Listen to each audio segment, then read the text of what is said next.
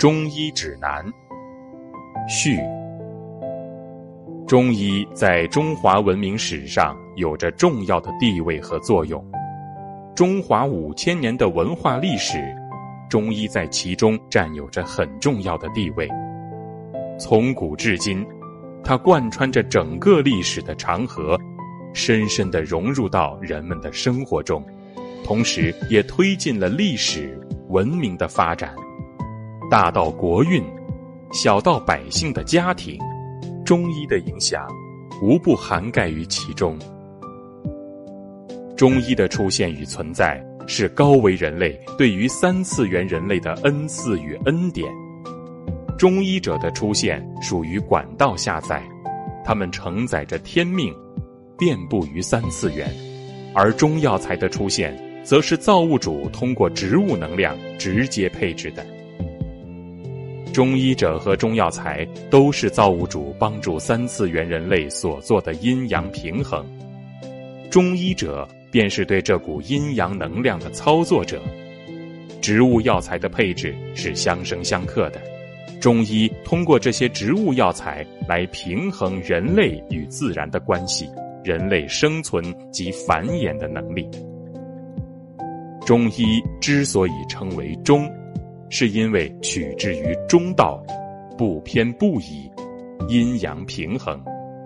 通过中医取出病痛，并告诉人们如何合理的生活，如何落地修行，如何净化灵魂。通过对中医的了解，让我们学会如何更好的生活、工作、学习，如何将中华文明推向新的高峰。中医指南，第一章：什么是中医？远古时期，自从地球上有了人类，中医就存在了，因此它的历史无从追溯。从古至今，上至达官贵人，下至黎民百姓，都离不开中医。中医的存在，好像是自然而然的。什么是中医呢？是否凡是用中草药为人治病的，就是中医？当然不完全是，这只是最浅层的认知。真正的中医是善用平衡术来为人治病的。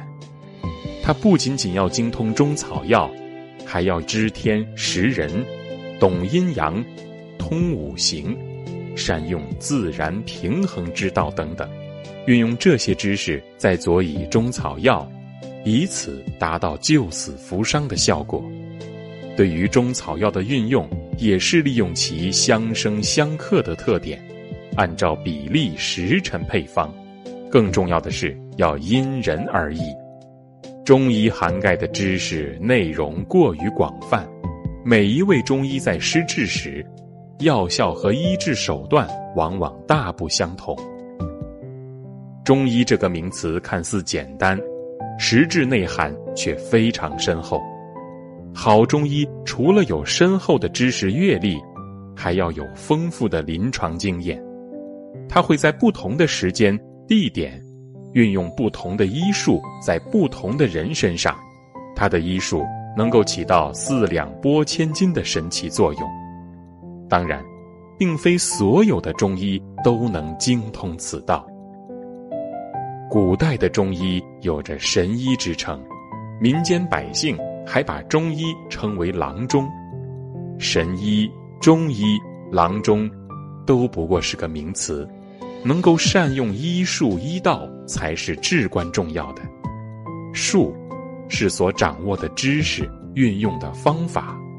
不同的中医，会有不同的术，而医道却在医者之心。所谓医者仁心，仁是博爱、仁德、慈悲等等。这里强调的是心。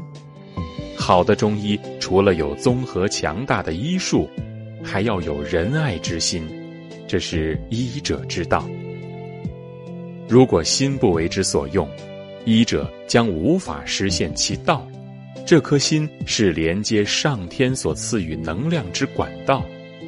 一个医者若仅有其术，而没有仁爱之心，他无法承接上天所赐予的能量。所有疑难杂症、奇病怪病，在治疗过程中无不需要高维能量的信息注入。所以，除了医术，医者的医德、人心是最重要的。神医、平医、庸医的区别就在于此。所谓中者，上顶于天，下立于地，它存在于天地之中，行天地之仁德，为人类解除病痛，行治病救人之道。中医，它既不趋于高，也不趋于低，它存在于中道中，它平衡天地间之阴阳能量。真正的中医。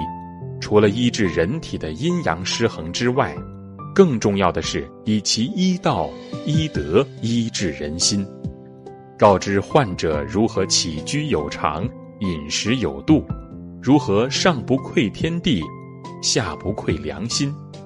因此，中医是爱的天使，是承载于天命、游走于天地之间、替天行道的化身。在中华民族文明史上，曾出现过很多神医。如果我们把每一位神医的历史都仔细研究一番，便不难看出，除了医术高超之外，他们的医德、人心才是最最重要的。他们确实是遵循着上合天心、下合民情的医中之圣。中医的最高境界为医圣，圣者。是超越世俗凡情的，圣者是集智慧、慈悲、平等、仁爱于一体的，是爱的化身，这便是中医所践行的道。